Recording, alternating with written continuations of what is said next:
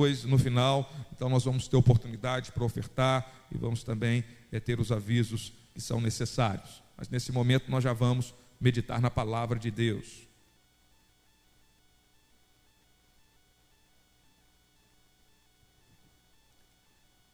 Lucas, Evangelho de Lucas, capítulo 5, verso 12, diz assim a palavra de Deus: Estando Jesus numa das cidades, passou um homem coberto de lepra.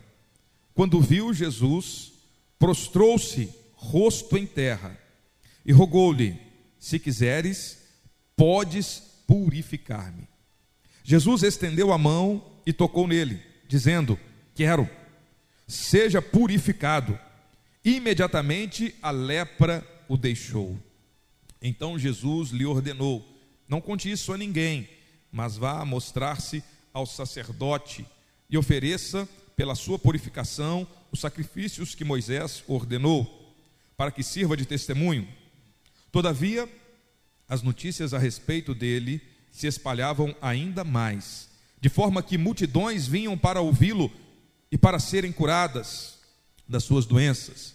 Mas Jesus retirava-se para lugares solitários e orava. Amém. Até aí é o texto para nossa meditação nessa manhã. Eu quero convidar você para nós orarmos, assentado mesmo como você está, e pedir a direção do Espírito Santo de Deus para esse momento do, do, nosso culto. Senhor, estamos diante da tua palavra, lemos essa palavra que é viva, eficaz, poderosa, é autoridade para a nossa vida, autoridade de Deus, é inspirada por Deus e ó Jesus, nós cremos no poder da tua palavra.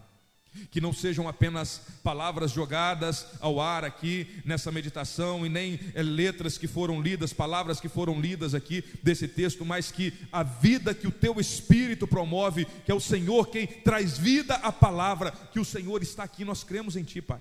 Que o Espírito Santo realmente avive os nossos corações, cure, transforme, opere milagres, sinais, maravilhas, faça aquilo que só o Senhor pode fazer, purifique, salve, liberte. O Senhor é poderoso, Pai, para que mediante a tua palavra ministrada, pregada, exposta, é, lida diante de nós, o teu Espírito é poderoso para aplicar na vida e no coração de cada um que aqui está. O Senhor é quem conhece profundamente esse teu filho que está aqui nessa manhã. O Senhor conhece a minha vida, conhece a vida do meu irmão, da minha irmã e sabe o que a nossa alma mais precisa nesse dia, o que nós mais necessitamos nessa manhã, e o Senhor, por graça e bondade, é poderoso para suprir essa necessidade da nossa alma, alimentando-nos com a tua palavra, que é vida e é poder de Deus para nós. Amém. Graças a Deus. Que o Espírito Santo fale ao seu coração, em nome de Jesus Cristo. Essa é a nossa fé, essa é a nossa convicção que a palavra de Deus é poderosa nós estamos aqui meditando na palavra de Deus. Lemos esse texto que é poderoso, que é vivo. Estamos numa sequência numa sequência é, de ministrações no Evangelho de Lucas, porque entendemos o valor da palavra de Deus e entendemos que é necessário termos uma visão completa daquilo que Jesus tem para nós. E nós vamos, estamos caminhando. Você está acompanhando o que tem é, sido ministrado nesses últimos domingos. Mas esse texto especificamente foi colocado por, por Lucas aqui no Evangelho, que ele escreveu, Evangelho contando a vida de Jesus, a obra de Jesus Cristo para nos salvar. E é muito nítido aqui que Jesus ele tem poder para fazer milagres, ele tem poder para operar milagres. Um homem com lepra uma doença incurável até então, uma doença que não tinha condições de ser curada, humanamente falando, e ele devia viver é, afastado e longe do convívio social, e de repente, Jesus, com uma palavra de poder, transforma a vida daquele homem, muda a vida daquele homem, e a nossa meditação é para percebermos que Jesus tem poder para operar milagres. Jesus ele tem poder para fazer milagres. E eu te pergunto, você crê nisso? Você certamente vai dizer que sim. Mas em alguns momentos da nossa vida, diante de situações que às vezes nos consomem e são tidas por impossíveis, às vezes nós falamos que cremos, mas nós vamos tomando a forma daquele problema, daquela situação e vamos nos acomodando e vamos deixando de crer que o nosso Senhor Jesus, independente da circunstância, ele tem poder para fazer milagres. Esse é o nosso Jesus Cristo. O nosso Jesus, ele é, está muito além e muito, é, é, é, ele é muito maior e muito mais poderoso do que os problemas podem nos impedir de perceber. Os nossos problemas, é, por mais graves que eles sejam, eles são incapazes de destruir a nossa esperança quando nos prostramos diante desse Jesus. Quando nós nos colocamos diante de, Jesus Cristo, não tem problema grave que seja, não tem coisas impossíveis na nossa vida, não tem tentações e pecados que às vezes parecem impossíveis de sermos libertos, que vão impedir de perdermos, que vão nos levar a perder a esperança se nós nos colocarmos diante de Jesus Cristo, diante desse Jesus que tem poder para fazer milagres. Esse Jesus tem poder. E ele continua, é o mesmo ontem, hoje e sempre será nós vemos esse Jesus agindo com poder e graça nas Escrituras, que é a base da nossa fé na palavra de Deus, e vemos esse Jesus agindo com poder e grande graça, manifestando a tua glória no decorrer da história da humanidade, da igreja, na nossa vida, na nossa família. Jesus ele tem poder. E vejamos alguns aspectos específicos para aquilo que Jesus nos ensina. Milagre, quando a gente fala que Jesus tem poder para operar milagre, milagre é algo que não é corriqueiro, não é algo que acontece naturalmente falando aos nossos olhos. São situações que ocorrem com uma intervenção específica de Deus na história da humanidade ou na história da vida de uma pessoa, como foi o caso desse leproso, e não tem uma explicação razoável, a nossa mente não consegue compreender. Ainda que esteja dentro do plano e da capacidade suprema de Deus, a nossa mente não consegue compreender alguns aspectos dessa cura, alguns aspectos desse milagre. Outra coisa que Deus faz é a provisão. Deus provê. Isso é algo constante na nossa vida. Deus é provedor. Ele provê as nossas necessidades. Nós que confiamos no Senhor. Então nós vivemos e desfrutamos de um cuidado de Deus, da provisão de Deus, diuturnamente, desde o amanhecer até o anoitecer. Inclusive quando você está dormindo, Deus está cuidando de você, está conduzindo a sua vida. Mas em alguns momentos específicos, Deus, ele pode agir de forma poderosa, manifestando um milagre, operando um milagre, fazendo um milagre coisa que não está dentro da, da naturalidade, da provisão de Deus na nossa vida. Em todos os aspectos é Deus quem age, tanto naturalmente, tanto conduzindo a cura através é, de, de, de medicações, de intervenções médicas que Deus vai capacitando a humanidade para desenvolver, e Deus é poderoso às vezes para conduzir a nossa vida para desfrutarmos de uma cura sermos curados dessa forma. Em outros momentos, às vezes a situação parece impossível naquela, naquela perspectiva, e aí Deus opera um milagre. Isso é só para você entender. Tem a diferença entre a provisão e o cuidado de Deus para o milagre. Então, né, o milagre de Deus, o milagre que Deus opera, são intervenções específicas. E nós vamos falar do grande milagre no decorrer dessa mensagem. O grande milagre que nós precisamos e que o Senhor Jesus opera na nossa vida. Mas, de forma geral, nós olhamos para a nossa vida e vemos Situações que às vezes é, têm condição de resolver, mas são difíceis. Uma, é, um, um, um, caminho que a gente precisa percorrer, um, algo que a gente precisa conquistar, que a gente até vê que é possível, mas é difícil. A gente clama e pede a Deus que nos conduza para aquela situação. Mas tem momentos na vida que a gente se depara com problemas e situações que não tem jeito, é impossível. As portas se fecharam, e a gente insiste, persiste e bate de novo e não vai e está fechado. E parece que as coisas que estavam ruins começam a piorar. Vamos imaginar a situação desse homem, desse leproso. O que, que está acontecendo ali com a vida dele? Desde o momento em que a pessoa é diagnosticada com lepra, naquele contexto da sociedade em que eles viviam, judaica, eles eram judeus, tinham a vida baseada e firmada na lei, na lei que Deus estabeleceu. E a lei tratava da lepra como uma doença impura, como um, um, um sinal do pecado e de impureza na vida daquela pessoa. E a lepra, o que é a lepra? É uma doença em que a pessoa vai perdendo as terminações nervosas, vai perdendo a sensibilidade e ela vai tocando no seu corpo com mais força do que é necessário. E essa força exagerada começa a causar feridas. Então vai causando diversas feridas e por causa da sua imunidade baixa, as feridas não são, não são curadas. Aí vamos supor, ela começa a coçar, coçou o braço, coçou a mão ali, com muita força, a unha vai e faz uma ferida. E ela continua coçando, porque ela não está sentindo mais aquela, aquela dor que nós sentimos. Se você dá um beliscão em você mesmo aí, você vai sentir uma dor e vai parar. você começar a apertar demais o seu braço, você sente uma dor e para de apertar. Só que a lepra faz com que essa sensibilidade vai se perdendo e a pessoa vai é, fazendo várias feridas no seu corpo e aquelas feridas infeccionam, inflamam e vão trazendo vários outros danos. E aí a lepra vai tomando o corpo da pessoa. Começa em alguns pontos e é o corpo, a pele, né, vai sendo tomada de feridas. E Lucas faz questão de deixar claro para nós aqui que aquele leproso estava tomado, estava completamente, estava no último estágio da lepra. O seu corpo estava tomado de impurezas, de feridas que causavam dor, que causavam é, mau cheiro, que causavam uma situação extremamente difícil para aquele homem. E além da situação física, então olhamos o quadro físico da lepra. Isso é muito incômodo, o corpo cheio de feridas, e não apenas uma feridinha, uma ferida pequena já incomoda a gente. A gente já quer sanar. Se eu começo a sentir alguma coisa, machuquei, já quero tomar um remédio. Eu senti uma dor, a gente quer tomar um remédio para sanar aquela situação. Agora você imagina o corpo inteiro da pessoa sendo tomado por uma lepra. Então, é, esse era o estágio físico daquela pessoa, daquele homem. E além da situação física, deplorável, de mau cheiro, de é, é, é, feridas por todo o corpo, tinha situação social, emocional, vinculada à vida daquele homem. Por quê? A lepra era uma doença impura lepro, e era contagiosa. O leproso ele não podia estar perto das outras pessoas da sociedade, do seu convívio, que não tinham lepra. Então ele deveria ser retirado do convívio social, ele deveria ser retirado da, da sua família, da sua da, da sinagoga, lá da igreja, onde ele, né, a sinagoga seria uma espécie de igreja, o seu convívio religioso. Então tudo isso estava abalado, ele estava socialmente segregado, uma segregação social, ou seja, retirado do convívio social.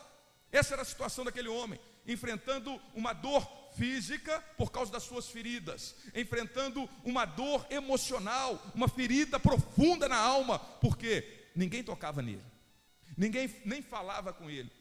Se as pessoas estivessem perto, ele tinha a obrigação dele, como leproso, era começar a gritar: imundo, imundo, para que aquelas pessoas que estavam puras, cerimonialmente falando, ou seja, não tinham lepra, elas observassem: ah, lá está um leproso ele está gritando, eu não vou nem me aproximar dele, vou ficar longe, vou manter a distância, porque se eu me aproximar dele, eu corro o risco de me tornar impuro assim como ele é.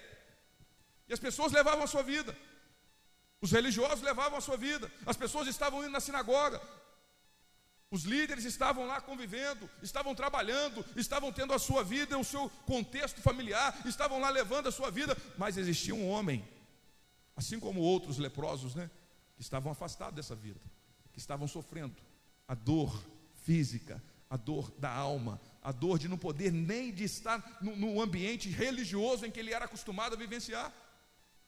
Isso aqui acontece numa das cidades da Galiléia, em que Jesus está ali no início do seu ministério público, manifestando o seu poder, a sua graça, ensinando e falando daquilo que é necessário. E nós olhamos para esse homem e percebemos que tudo que a lepra tem causado na vida dele, quando ele se depara com Jesus, as coisas mudam.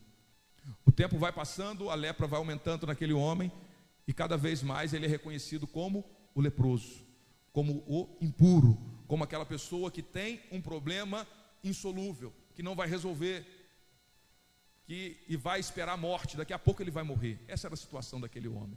Mas o que nós aprendemos, eu quero convidar você para olhar para esse texto e mais nitidamente nós irmos olhando é, alguns versos aqui e tirarmos alguns princípios de Deus para a nossa vida, é que nós olhamos aqui para esse texto, e no verso 12, eu quero chamar você para guardar no seu coração que a fé e a esperança, elas ficam vivas quando Jesus está presente diante de nós. Não importa o tamanho do seu problema, não importa a dificuldade que você enfrente, não importa qual seja o diagnóstico, porque o diagnóstico já tinha sido dado para aquele homem: você é um leproso, você está condenado à morte, o seu destino é a morte, e enquanto você espera a morte, você vive uma vida miserável, até que a morte chegue. E você vá para o lugar que é o seu destino, o destino dos leprosos, ser enterrado longe, não pode nem ser enterrado junto, tem que estar longe e distante. Esse era o destino daquele homem sem fé, sem esperança, ele não tinha motivos visíveis, não tinha motivos presentes na circunstância da vida dele para ter o coração cheio de alegria, cheio de fé, cheio de esperança. Não tinha isso, porque ele olhava para a vida dele, eram roupas maltrapilhas, nem roupa direita ele podia usar. tinha que mostrar as feridas, as pessoas precisam, precisavam ver de longe que lá estava um leproso, não podia conversar, não podia conviver, isso não era um dia, não era um dia de afastamento, não eram dois anos de isolamento social que as pessoas tentaram colocar sobre nós nesse período de pandemia. A gente tem uma noção de, de, de isolamento social, né? os períodos mais fechados, que a gente não podia nem vir na igreja, não podia sair, não podia, é, algumas pessoas não podiam trabalhar, dependendo do trabalho que exercia, e ficava em casa, e às vezes quando era diagnosticado com Covid, ainda tinha que ficar isolado dentro de casa, né? Eu tive Covid, aí eu fiquei um período no quarto lá, mas não deu certo. Depois, quando a Cíntia foi diagnosticada com Covid também, nós demos um glória a Deus lá. Agora acabou com esse negócio de ficar isolado. Está todo mundo com Covid aqui em casa, vamos ficar juntos. Porque nós não fomos criados para ficar sozinhos, não, meu irmão. Não fomos criados por Deus para vivermos isolados. O isolamento, a solidão, ela causa um dano muito grande na nossa alma ela causa danos irreparáveis. E aquele homem estava vivendo desse jeito, isolado. Não foi sete dias ou 14 dias, como a gente experimentou, alguns de nós tivemos que viver essa experiência nesse, nesses últimos períodos aí de Covid. Não foram anos, certamente, porque a doença começou e ela já estava no estágio muito avançado, a lepra daquele homem. E ele não tinha nenhuma expectativa, a gente ainda sabia, ó, daqui uns dias quando der tantos dias, eu vou poder voltar ao convívio social, poder retornar ao convívio social. Aquele homem não tinha expectativa nenhuma. Eu vou esperar a morte, é daqui para a morte. Eu não vou, não tenho nenhuma esperança de ver aqueles meus familiares novamente, de estar junto com eles, de almoçar em família, de ver isso, de ter aquilo. Não tinha nenhuma expectativa para que essas coisas pudessem se tornar real na vida dele novamente. Ele não tinha. Ir na sinagoga de novo, estar junto com os meus irmãos, ouvir a palavra de Deus, não tinha nenhuma expectativa disso. E as pessoas faziam questão de deixá-lo e de mantê-lo fora do convívio social, e essa era a situação daquele homem. Mas ainda assim, a esperança e a fé foram afloradas com a presença poderosa de Jesus Cristo. Jesus, ele estava na cidade. Depois nós vemos no finalzinho dos versículos que Jesus se retirou. Jesus é um homem que vive é, os seus momentos de forma que ele glorifica a Deus, ele faz o que ele veio fazer sem se perder da sua missão. No momento em que era para ele estar no meio da cidade, fazendo aquilo que ele tinha que fazer, ele estava lá. Como o, o, diácono Beto dirigindo o louvor aqui, ele, ele, disse: não tem acaso, tem é, é, é, um propósito de Deus, é um processo de Deus. E aqui Jesus ele não está ali por acaso, ele não está naquela cidade ali da Galiléia por acaso, ele está no lugar certo, na hora certa, como ele sempre está, porque ele é Deus e ele é o Senhor. Ele está lá naquele lugar, ele sabia certamente de toda a circunstância, com a presença de Jesus, diz o texto que é, é, o, aquele, aquele homem ele estava coberto de lepra. Quando ele viu Jesus, ele prostrou-se, rosto em terra, e rogou-lhe: Se quiseres, podes purificar-me.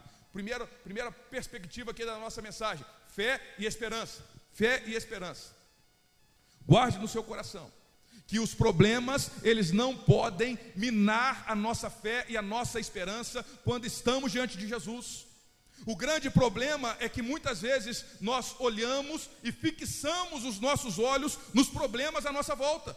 Nós estamos olhando com muito mais nitidez aquelas circunstâncias que nos causam dor, que nos causam incômodo, que causam dor na nossa alma, que nos trazem uma série de problemas, como aquele homem estava vivenciando. A realidade era aquela, ele não tinha como mudar a realidade, ele não tinha como negar, ele estava vivendo aquilo. Uma lepra que causava dores imensa na alma, no corpo e sem perspectiva nenhuma de esperança. Essa era a realidade daquele homem. Mas quando Jesus está diante de, dele, ele deixa de olhar para suas feridas, ele deixa de olhar para a ferida do seu coração, ele deixa de olhar, de olhar para a sua segregação, ele deixa de olhar para aquilo que ele não tinha e olha para quem está diante dele. Isso muda tudo. Diz o texto que quando ele viu quem? Jesus. Quando ele viu Jesus, para quem que você tem olhado? Nós precisamos olhar para Jesus, meu irmão. Deus nos chama a olhar para Jesus Cristo, o Senhor dos Senhores, o Rei dos Reis, porque olhando para Ele é que a nossa esperança e a nossa fé vai sendo renovada. Como que nós olhamos para Jesus? Através da palavra de Deus. Ele, Deus é revelado a nós nas Escrituras. Nas Escrituras Sagradas, é tendo comunhão, é tendo vida com Deus, é tendo vida com Jesus. É assim que os nossos olhos são abertos para a pessoa de Cristo, para a presença de Cristo que é real. Jesus está aqui presente, a gente não tem dúvida disso. Jesus está presente na nossa vida, mas quando a gente deixa de olhar para Ele, de olhar para a palavra dEle, de ter vida com Ele, nós vamos deixando de perceber a presença de Deus e só vamos percebendo os nossos problemas, as nossas dores, as nossas lutas, vamos percebendo os, os, as tentações, os pecados que tentam nos aprisionar e nos levar para longe de Deus, e aí a gente vai sendo conduzido, sabe para quê? Para uma vida miserável, uma vida longe de Deus, uma vida em que a única espera que a pessoa tem é a espera da morte. Se a gente ficar olhando para aquilo que esse mundo oferece, ou para as circunstâncias problemáticas que a gente vivencia nesse mundo, a gente vai aguardar a morte. Aguardar a morte. E viver uma vida sem esperança, sem fé, desprovida da graça de Deus. Mas o Senhor Jesus está aqui, Ele está sempre se revelando a nós.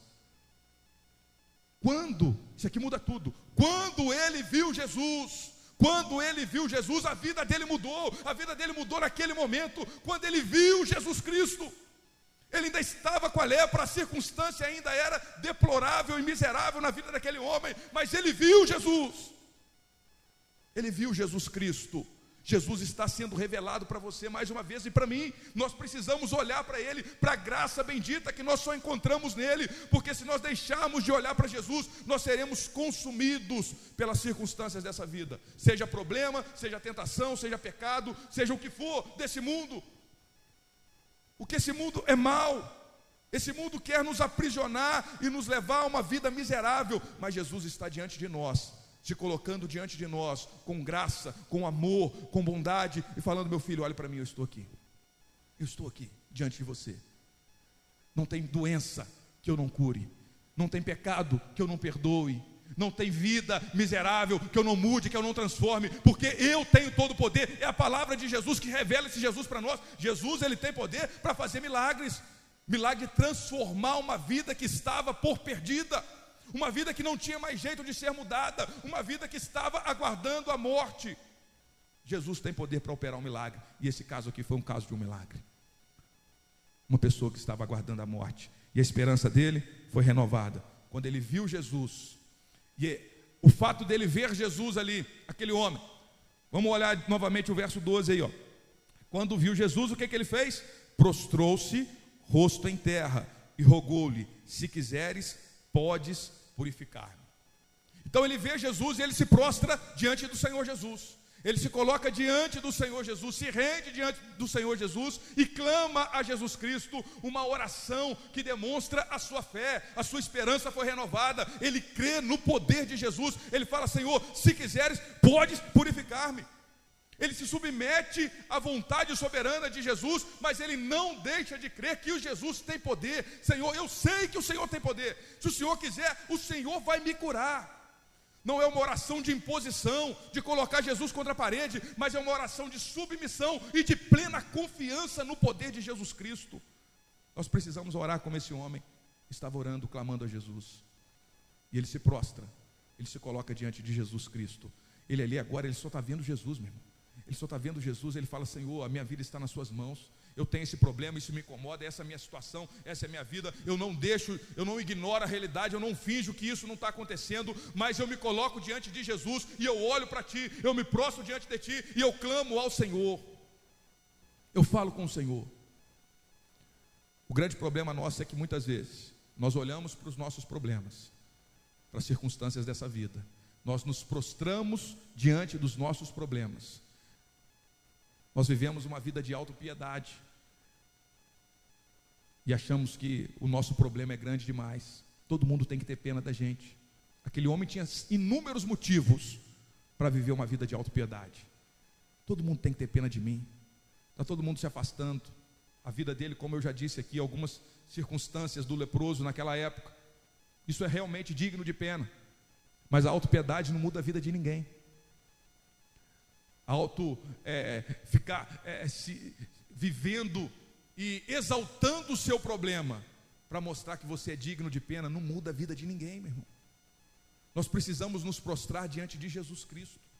E às vezes nós somos levados por caminhos como esse.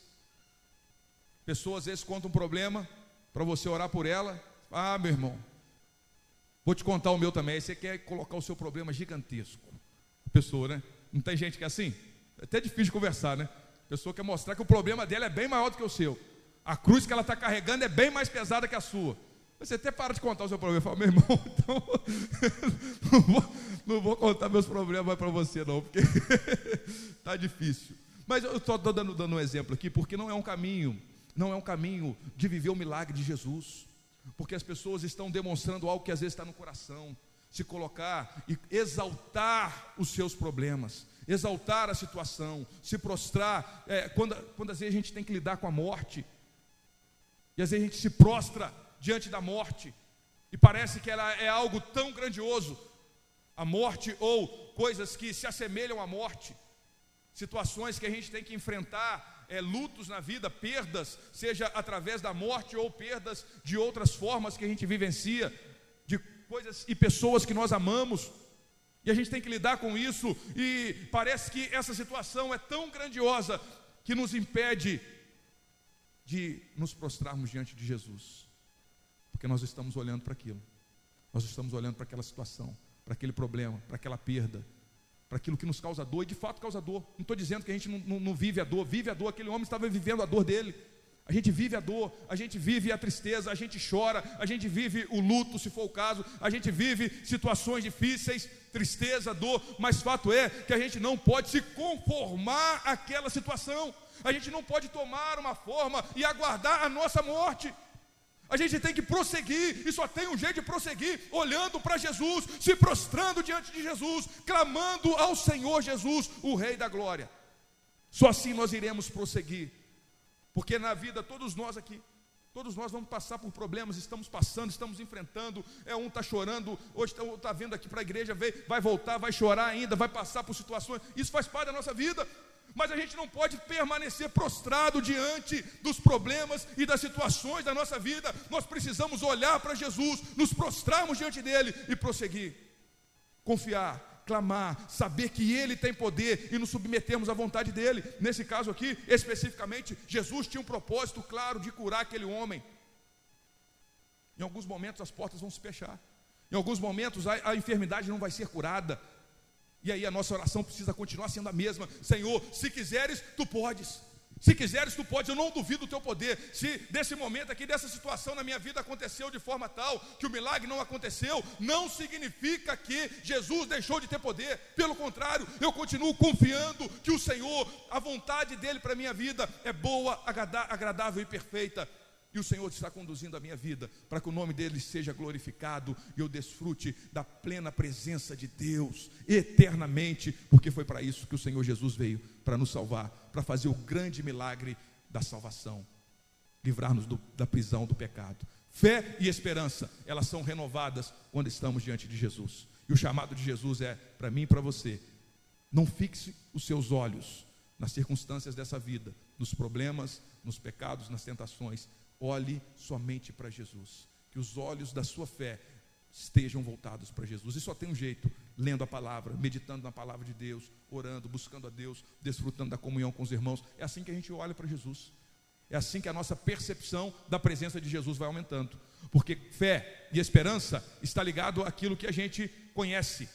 A gente conhece. Se a gente olha para a realidade e aquele conhecimento da realidade, ele é tão grandioso e tão nítido a, a nossa vida vai estar firmada naquilo que a gente conhece, conhece. Então a gente conhece muito dos nossos problemas, conhece muito da nossa limitação, conhece muito da nossa vida, porque a gente se conhece. E se a gente ficar olhando para isso e aumentando a nossa percepção, a nossa vida vai ser paralisada por causa dessa, desse conhecimento que nós temos de nós mesmos. Mas quando nós olhamos e conhecemos e prosseguimos em conhecer o Senhor, nós vamos olhando e conhecendo aquele que é o Senhor dos senhores, o Rei dos reis, que tem todo o poder. E a nossa fé vai aumentando. Por isso que a Bíblia diz: a fé vem por ouvir e ouvir a palavra, porque nós vamos aumentando a, o conhecimento de quem é Jesus, de quem é Deus, de como Ele nos ama, de como Ele age. E à medida que nós vamos conhecendo esse Senhor, nós vamos confiando mais e mais nele e a nossa vida vai estando firmada nele e a nossa esperança vai sendo projetada nele, porque a gente conhece. Então a gente precisa olhar para Jesus Cristo, se prostrar diante dele, adorar o Senhor. Esse é o caminho para a nossa vida. E a gente consegue perceber aqui, através de Jesus, que nós precisamos é perceber que ele tem poder e compaixão. Primeiro ponto, fé e esperança. Segundo, poder e compaixão. Verso 13 diz assim, ó: Jesus estendeu a mão e tocou nele dizendo: "Quero, seja purificado". E imediatamente a lepra o deixou. Poder e compaixão. Nós temos demonstrado aqui na vida de Jesus.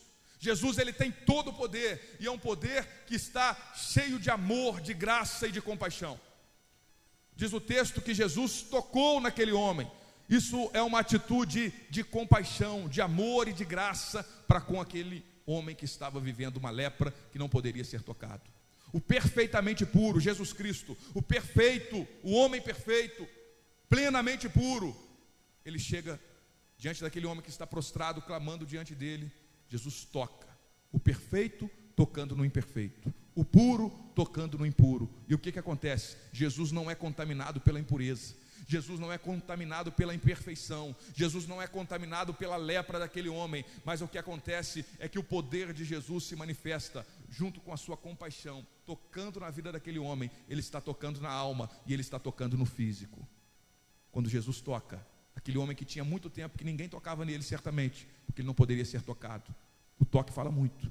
E Jesus faz questão de tocar naquele homem, demonstrando a sua compaixão. Jesus tinha poder para fazer o milagre sem tocar nele? Tinha. Mas em todas as atitudes de Jesus, ele tem uma intenção.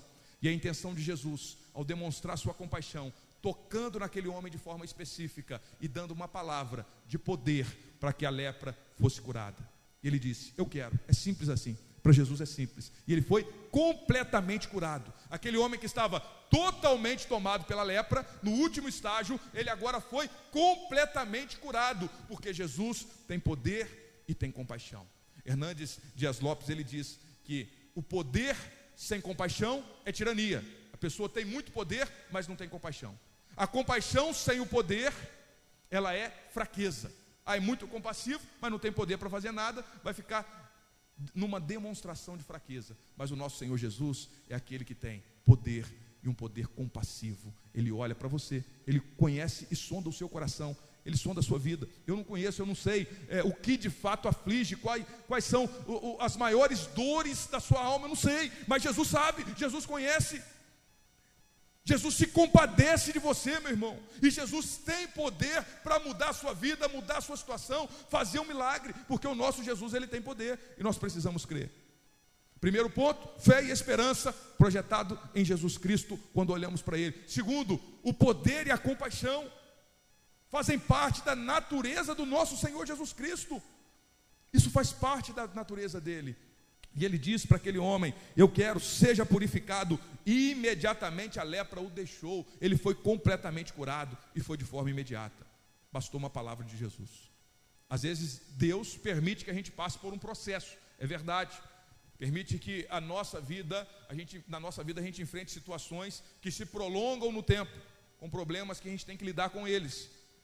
Mas existem momentos em que Jesus, na sua soberania e graça, ele olha e fala assim: chegou a hora, vou fazer um milagre. E o milagre é imediato, e o milagre é completo, e o milagre é uma transformação visível e perceptível. Deus é poderoso para isso. Aquele homem estava passando por uma lepra. Não sabemos quanto tempo ele viveu leproso. Não sabemos de fato aqui o tempo dessa conversa, mas ele estava ali leproso. E quando Jesus dá uma palavra, toca nele e dá uma palavra, ele é curado. E o poder de Deus se manifesta na vida daquele homem. E agora eu quero olhar para você no verso 14 e perceber o terceiro ponto desse, dessa nossa mensagem: obediência e testemunho. Vamos guardando aí, hein? Primeiro, fé e esperança. Segundo, quando nós olhamos para Jesus, percebemos o poder e a compaixão. E agora eu quero chamar você para olhar no verso 14 e percebermos um chamado à obediência e ao testemunho cristão. Diz assim no verso 14: Então Jesus lhe ordenou: Não conte isso a ninguém, mas vá mostrar-se ao sacerdote e ofereça pela sua purificação os sacrifícios que Moisés ordenou para que sirva de testemunho. Obediência e testemunho. Aquele homem foi curado, um milagre aconteceu, o milagre já tinha acontecido na vida daquele homem. Aí Jesus dá uma ordem para ele: primeiro, não conte isso para ninguém. Por que, que Jesus fala isso? Não tinha chegado o tempo, não chegou o momento, não era a hora daquilo, daquilo ser é totalmente divulgado, tinha um caminho a ser seguido. Aí Jesus diz para ele o seguinte: agora você deve fazer o seguinte, vá mostrar-se ao sacerdote. Por que, que Jesus manda isso? Lá, quando você vai lá no livro de Levítico, no Antigo Testamento, nós temos a lei e algumas é, especificidades para lidar com a lepra. O sacerdote ele tinha autoridade sanitária para diagnosticar a pessoa que estava com lepra. Então, ele era autoridade para dar o diagnóstico da lepra. E ele também era a única autoridade para, para definir e declarar que aquela pessoa estava curada. Para olhar para a pessoa, tinha uma série de requisitos e, ela fala, e ele poderia afirmar e confirmar: essa pessoa está curada. Então, Jesus aqui, ele está reconhecendo a autoridade daquele sacerdote. Ele não está fazendo milagres à parte e é, desprovendo as pessoas de credibilidade de autoridade. Não, Jesus ele operou um milagre, o milagre estava feito. Aí ele fala assim: agora você vai lá, porque vai ser confirmado, vai ser validado para que as pessoas vejam e percebam que o milagre aconteceu de fato. Então vai lá e confirma. O que, que Jesus, o que, que isso nos ensina? Jesus, ele não é, é, nos coloca para viver é, de um outro lado da sociedade, a parte da sociedade. Ele também não está tirando o leproso, estava lá isolado de um lado, agora vão viver isolado para o outro lado, você vai ficar junto comigo, vamos viver um povo totalmente isolado do restante da sociedade também. Não. não. Jesus insere ele novamente no contexto social em que ele vivenciava. Jesus não, a, a gente faz parte do povo de Deus, da igreja do Senhor Jesus, do povo que vai morar no céu, mas nós moramos no Brasil, nós acabamos de orar pela nossa nação brasileira. Nós estamos inseridos num contexto social em que tem autoridades, inclusive autoridades médicas que são reconhecidas como autoridades. E Jesus é poderoso para fazer um milagre, e quando ele faz um milagre, o milagre é confirmado. A gente não tem que ficar é, criando expectativas na nossa mente e pensar, ah, eu já fui curado, já fui curado, e, e não nos submetermos aos tratamentos ou avaliações que é, as autoridades médicas, aí no caso de enfermidade, eles têm capacidade, porque o nosso Jesus ele tem poder, e se ele faz o milagre, o milagre dele pode ser confirmado, verificado e não tem que ficar escondendo. Não é questão de sair divulgando e falando, é questão de, ó, tem um processo normal e natural para que isso se confirme. Então vai lá. Você tem que, você tem alguma situação que foi diagnosticado com a doença, você foi curado, quem que vai confirmar a sua cura? Autoridade médica.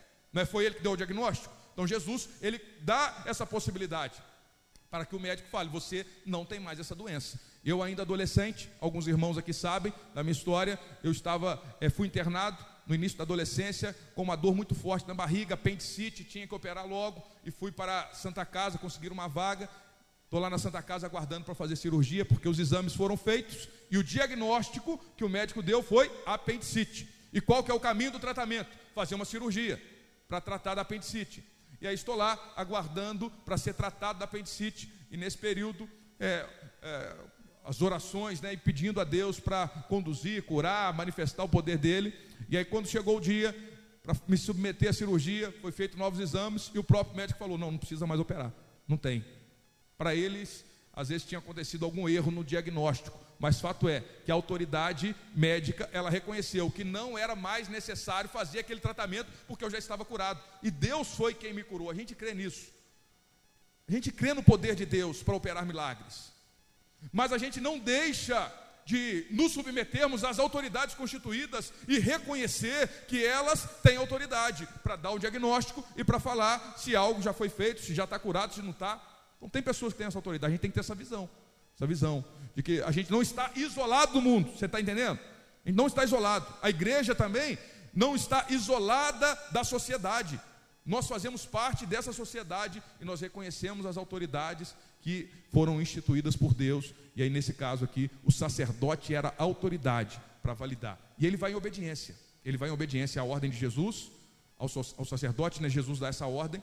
É, para ele ir ao sacerdote, e além de ir ao sacerdote, que era quem poderia confirmar, a lei também é, previa, exigia que a pessoa que fosse curada da lepra, ela é, observasse uma série de rituais de ofertas que deveriam ser feitas. Iam pegar duas aves lá, uma ave ele ia matar, a outra, e aí depois ia aspergir sete vezes sobre a, a pessoa ali onde é que estava com a lepra, depois ia soltar a ave que estava viva. Isso era um, um ritual pra, de demonstração que a pessoa foi curada. O sacerdote validou, realmente essa pessoa está curada, ela fez essa oferta, cumpriu a, a, sua obediência, e isso que ela fez, a sua obediência às ordens de Deus, é que testemunham que o Senhor é poderoso.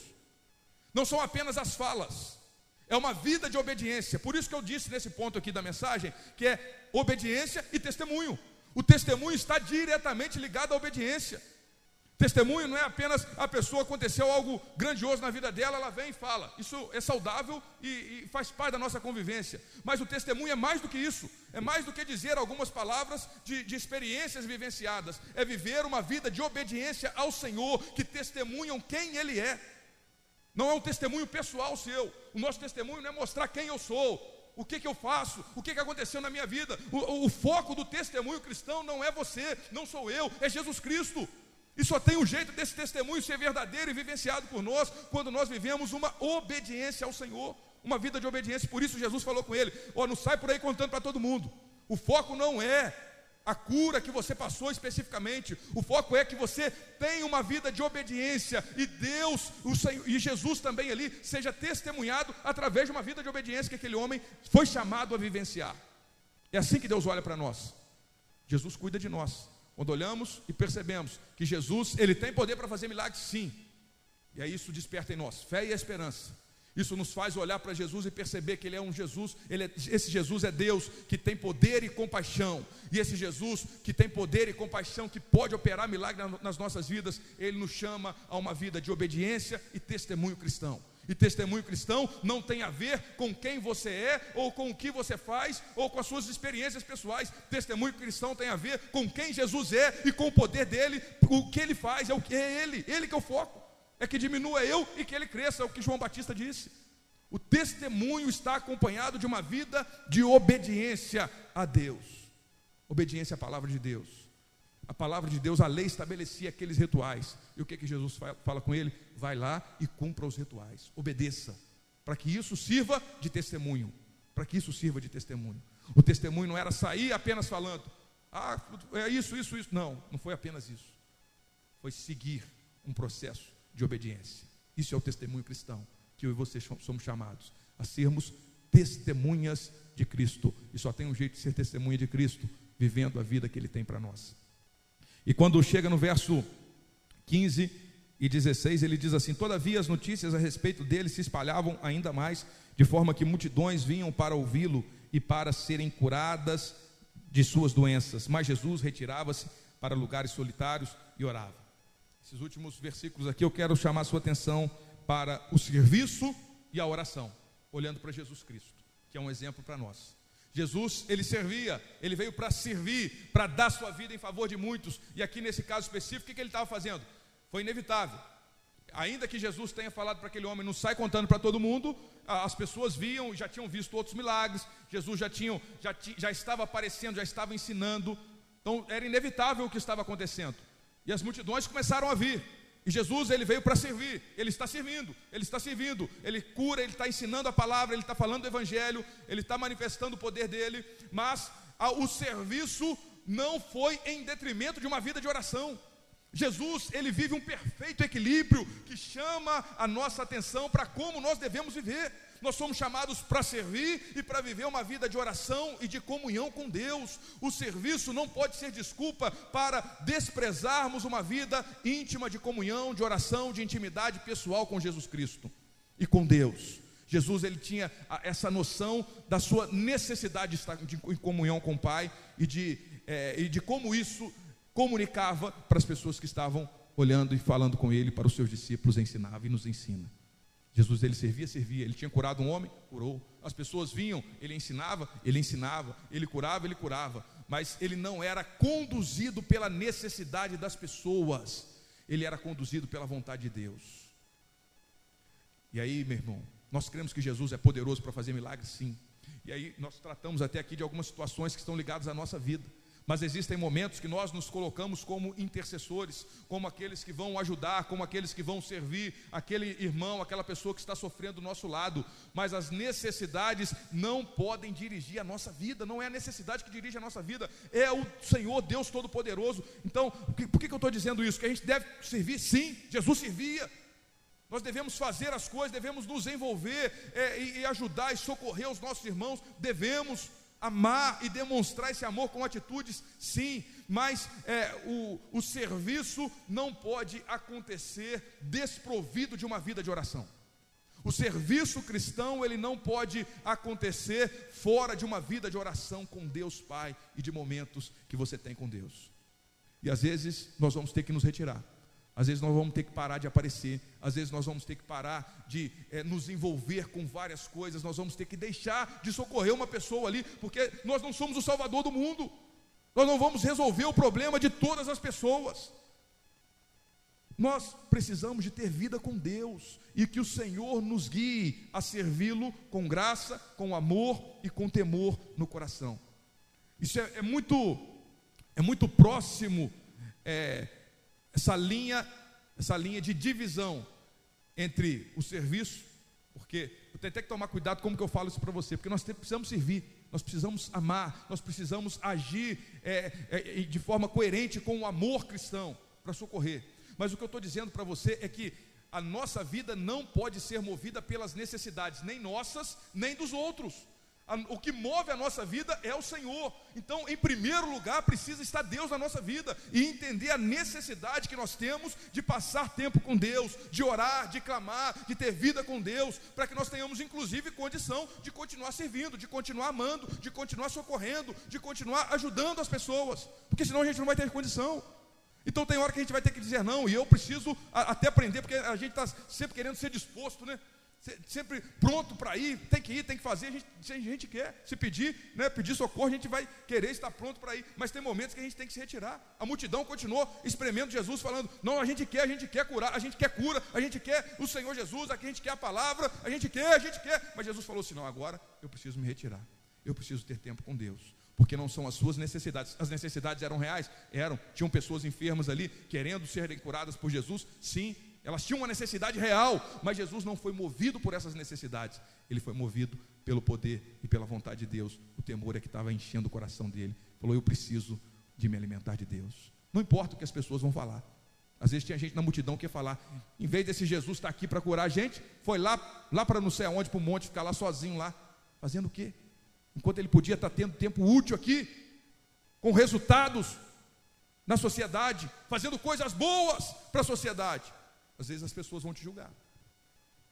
Mas é necessário termos um coração voltado para Deus e entender que quem salva a humanidade não sou eu nem você, é Jesus Cristo.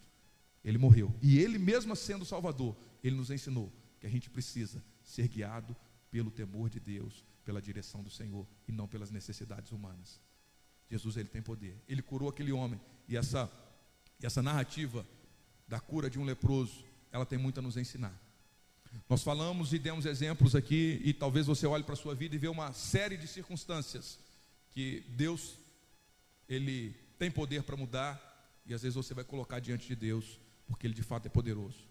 Mas o que nós mais precisamos é entender que, assim como a lepra, ela conduzia as pessoas à morte, ela era incurável, ela era contagiosa, ela trazia uma série de danos e levava a pessoa a uma vida miserável. Assim é o pecado, o grande problema da humanidade. A grande doença, a grande enfermidade da humanidade se chama pecado. E toda a desestrutura social que a gente vivencia, física, emocional, e, e doenças, e, e, vida em sociedade, economia, tudo, toda essa desestrutura de violência, tudo isso tem uma causa, e a causa é o pecado. O pecado causa essa desestrutura. E o pecado causa um dano muito grande, um dano irreparável. O pecado conduz a pessoa à morte, conduz a pessoa a uma vida de espera da morte miserável, enquanto a morte eterna não vem. Isso é o pecado, um dano irreparável. Ele não tem cura, não tem. Aquele homem, ele enxergou isso. Não tem nada que eu possa fazer que vai mudar a minha situação. E nós, como pecadores, precisamos reconhecer que a nossa vida diante de Deus, que é santo, santo, santo, enquanto vivemos no pecado, nós estamos com um sério problema que a gente não consegue resolver, porque a nossa natureza é pecaminosa. A nossa, e o pecado nos afasta de Deus, cria uma barreira imensa entre nós e Deus. Mas esse Jesus que tem poder para fazer milagres, ele fez o milagre de perdoar os nossos pecados. Não foi nosso. Aquele homem não tinha como curar a enfermidade dele. Ou nós não temos como perdoar o nosso pecado ou pagar o preço pelo nosso pecado. Mas Jesus, que tem poder para fazer milagres, ele veio para pagar o preço pelo nosso pecado, para morrer no nosso lugar, para curar dessa maldita enfermidade chamada pecado, que leva à morte, que leva à perdição, que leva à miséria de vida, à tristeza profunda. É o pecado. Pecar é errar o alvo. Deus nos criou para estarmos junto dele, mas a gente erra o alvo porque a gente vai caminhando por caminhos que nos levam para longe do Senhor. E é exprimido por problema daqui, problema dali, desejo de lá, tentação de cá, e a gente vai levando essa vida. E o pecado, ele aprisiona. O pecado, ele escraviza. O pecado, ele exige muito de nós. E cobra um preço muito alto, que é a morte eterna. Mas quando olhamos para Jesus, e aí está aquele homem, assim como aquele homem, quando ele viu Jesus, ele viu a graça, ele viu o amor, ele viu o poder de Deus. Jesus está aqui neste lugar. Jesus está aqui diante de você, diante de mim. E quando nós vemos Jesus, nós vemos o amor, nós vemos a graça, nós vemos o poder para perdoar pecados. Em algumas ocasiões, Jesus falou assim: estão perdoados os seus pecados. O homem estava lá, estava lá doente. Seus pecados estão perdoados. De noite você vem que a gente vai pregar. Vai dar continuidade no poder de Jesus para curar. Você tem que vir aqui para a gente dar continuidade nessa mensagem. Mas agora a gente vê que Jesus, em alguns momentos, ele declarou especificamente: os seus pecados estão perdoados. E algumas pessoas questionam: quem que é esse aí que está achando que tem poder para perdoar pecados? Ele é o Filho de Deus, ele morreu na cruz no nosso lugar e ele de fato tem poder para perdoar os nossos pecados. O grande milagre da vida, da salvação, de sermos perdoados, reconciliados com Deus e termos a certeza da vida eterna. Sairmos de uma escravidão, de uma miséria de vida chamada pecado, e não estou falando só miséria financeira, é miséria às vezes emocional, é miséria que às vezes a pessoa está cheia de dinheiro, mas está aprisionada numa miséria de vida porque não consegue ter sentido na sua vida, não, não consegue ter a alegria da presença de Deus, a certeza da salvação, está vendo a sua vida passar e percebendo: eu construí muita coisa, mas na minha vida não tem sentido. Porque é isso que o pecado faz, leva a pessoa a uma vida miserável, afastada da comunhão com Deus. Ainda que tenha comunhão com muita gente, convivência com muita gente, ele está isolado de Deus, e isso é a maior tragédia do ser humano. Aquele homem estava vivendo isolado. E esse isolamento está longe de Deus. Ser inimigo de Deus é o maior problema que nós temos.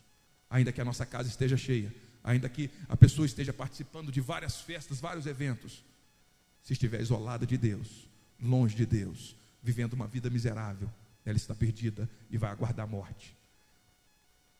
Mas o amor e a graça de Deus fez com que Jesus Cristo viesse a esse mundo para nos salvar para perdoar os nossos pecados e nos dar a vida eterna.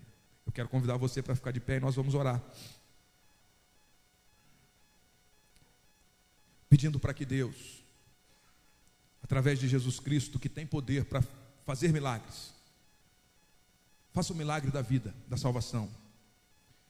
E a palavra de Deus diz que, como que Deus, que nos deu o seu próprio Filho Jesus Cristo, não nos dará juntamente com Ele todas as coisas que nós as coisas que nós necessitamos, que nós precisamos. Então a minha oração primordial com você nesse momento é de vida, certeza de salvação e de perdão de pecados. Porque não, não faz sentido nenhum você ser curado de uma enfermidade física e continuar isolado de Deus, longe de Deus, vivendo uma vida miserável. Por isso, no, nosso, nosso maior pedido a Deus é para que Ele confirme a graça, o perdão, a fé e a esperança que nós temos em Jesus Cristo. Ó Deus, nós estamos diante de Ti. O Senhor está aqui neste lugar. O Senhor Jesus está de fato aqui neste lugar, e quando nós vemos Jesus, nós podemos nos prostrar, nós podemos clamar e dizer: Senhor, se tu queres, purifica-me. Se o Senhor quiser, o Senhor pode me purificar, o Senhor pode me limpar, e o Senhor Jesus está aqui neste lugar. apresentando-se a nós e falando: Meu sangue foi derramado na cruz do Calvário e eu tenho poder para te purificar de todo o pecado, de toda enfermidade, curar as suas feridas, curar as feridas da sua alma. Jesus tem poder. Ó Senhor Jesus, renova a esperança, desperta a fé no coração da tua igreja, que a nossa fé seja direcionada para ti, ó Deus, fortalecida em ti, e nós venhamos nos submeter à tua vontade nos submeter ao teu, à tua graça, à tua direção, mas crermos no teu poder. Nos ajude na nossa pequena fé. Quantas vezes nós vamos nos acomodando e tomando a forma da situação miserável que a gente está vivendo, de uma miséria de vida, aguardando a morte. Deus tem misericórdia, que a gente não fique e não permaneça conformado a uma situação de dor, de desespero, de luto, de, ó Deus, é, circunstâncias que nos aprisionam, pecados. Não, meu Deus, tem misericórdia. Que o Senhor desperte no nosso coração uma fé viva hoje, nessa manhã, uma esperança de que a nossa vida pode ser transformada pelo poder de Jesus Cristo que está aqui neste lugar, porque nós estamos vendo Jesus que está sendo revelado a nós. E quando nós vemos, nós nos prostramos, nós clamamos e nós prosseguimos, nós confiamos em Jesus Cristo. Cremos que o Senhor tem poder, cremos que o Senhor tem compaixão de nós, se compadece de nós, está cuidando de nós, está nos conduzindo e nos chamando a viver uma vida de obediência para testemunharmos quem é Jesus Cristo e te servirmos de coração, te servirmos alinhados com uma vida de comunhão, de intimidade com Jesus. Que a nossa fé esteja somente em Ti e que o Senhor nos conduza a vivermos tudo aquilo que o Senhor tem para nós. Em nome de Jesus, amém. Graças a Deus, glória a Deus.